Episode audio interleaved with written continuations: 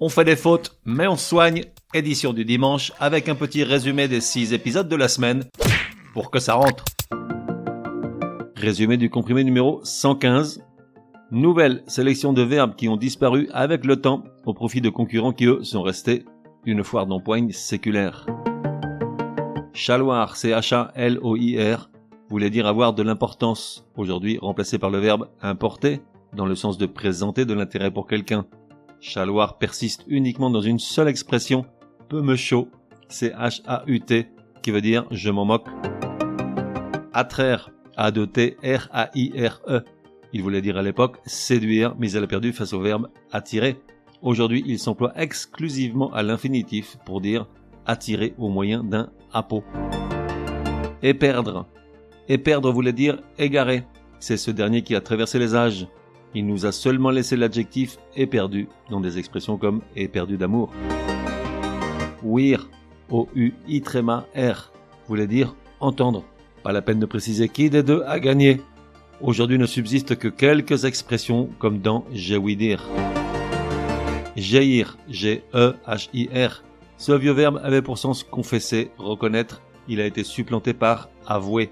Il nous a légué le mot G-N, G-E-H-E-2-N-E, l'enfer dans la Bible, ou au sens figuré, une torture, un supplice. Résumé du comprimé numéro 116.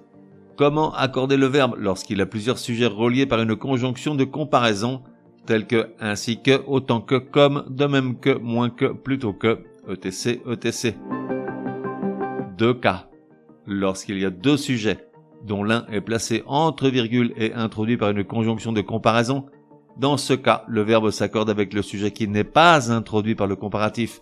Exemple, dans les bras de son René, Martine, comme les héroïnes de ses livres d'amour, atteint le nirvana, atteint au singulier car le sujet est Martine, pas ses héroïnes.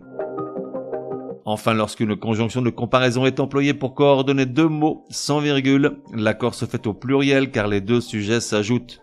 Exemple, Martine autant que son René était fait pour se rencontrer à 20 ans. Résumé du comprimé numéro 117. Comment correctement employer quelques écrit en un ou deux mots. Quelque s'écrit en deux mots lorsqu'il précède immédiatement un verbe être le plus souvent ou un pronom personnel sujet. Dans ce cas, quel s'accorde en genre et en nombre avec le sujet du verbe? Exemple, toute punition, quelle qu'elle soit, doit marquer les esprits. En deux mots avec quel, Q-U-E, 2 L, E. Quelque s'écrit en un seul mot dans les cas suivants. Au sens de un petit nombre indéfini de, il est adjectif et variable. Exemple, quelques euros ou 1000 euros et quelques. Q-U-E-L, Q-U-E-S. Au sens de environ, à peu près, devant un nombre, il est adverbe et invariable. Exemple, Patrick a gagné quelques 5000 euros au loto sportif. Quelques, en un mot, au singulier. Dans la construction, quelques que plus subjonctif, il exprime la concession et peut être adjectif et variable, ou adverbe et invariable. Il est adjectif et variable devant un nom précédé ou non d'un autre adjectif. Exemple, quelques mensonges que Martine dit, Patrick s'en moque. Ou quelques gros mensonges que Martine dit, Patrick s'en tape. Dans les deux cas, quelques au pluriel, car sous-entendu, quels que soient les mensonges. Il est adverbe invariable devant un adjectif seul ou un adverbe, exemple, quelque grossier que soient les mensonges de Martine, ou encore quelque stoïquement que Patrick réagit, quelque invariable. Résumé du comprimé numéro 118. Comment bien faire la différence entre tous ces mots qui se ressemblent, appelés également paronymes? Recouvrer et recouvrir. Recouvrer, c'est soit rentrer en possession de quelque chose qu'on avait perdu, ou récupérer quelque chose, soit recevoir le paiement d'une somme due. Recouvrir, c'est entre autres couvrir de nouveau, mettre un nouveau revêtement à un meuble, couvrir une surface ou au figuré, cacher ou masquer quelque chose, par exemple. Son agressivité recouvre une sévère timidité. Enfantin et infantile. Enfantin, c'est ce qui est propre à l'enfant, mais aussi ce qui est simple, élémentaire.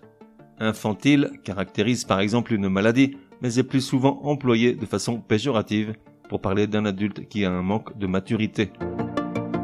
Perpétrer et perpétuer. Perpétrer, c'est commettre un délit, un acte criminel. Perpétuer, c'est faire durer toujours ou très longtemps, une tradition par exemple. Infecter et infester. Infecter, c'est imprégner un lieu d'émanation nauséabonde ou encore contaminer quelque chose par des germes infectieux. Infester, c'est envahir un endroit par des plantes nuisibles ou des animaux. Résumé du comprimé numéro 119. Comment cesser d'employer tous ces pléonasmes et redondances auxquels on est abonné? Aujourd'hui, on a vu les cas de piétiner sur place, importer de l'étranger et exporter vers l'étranger, monopole exclusif rédigé par écrit, réservé à l'avance, frais onéreux, où à chaque fois le deuxième mot ou expression est redondant, son sens étant identique au premier. Pour ne plus tomber dans le piège, il suffit bien souvent de le supprimer ou éventuellement de reformuler, et le tour est joué. On fait des fautes, mais on soigne. Édition du dimanche te donne rendez-vous à partir de demain pour six nouveaux comprimés super énervants. Prends bien note, s'il y a une règle de français qui t'énerve grave, soumets-la à Martine et Patrick. Ils seront ravis, aussi crétins soient-ils, de la décortiquer lors d'un prochain comprimé. Pour cela, une seule adresse, contact at uncompriméparjour.com. Enfin, n'oublie pas de laisser un chouette commentaire et tout un tas d'étoiles sur ta plateforme de podcast préférée. Ça serait drôlement chouki. Pour le reste, café et à la messe.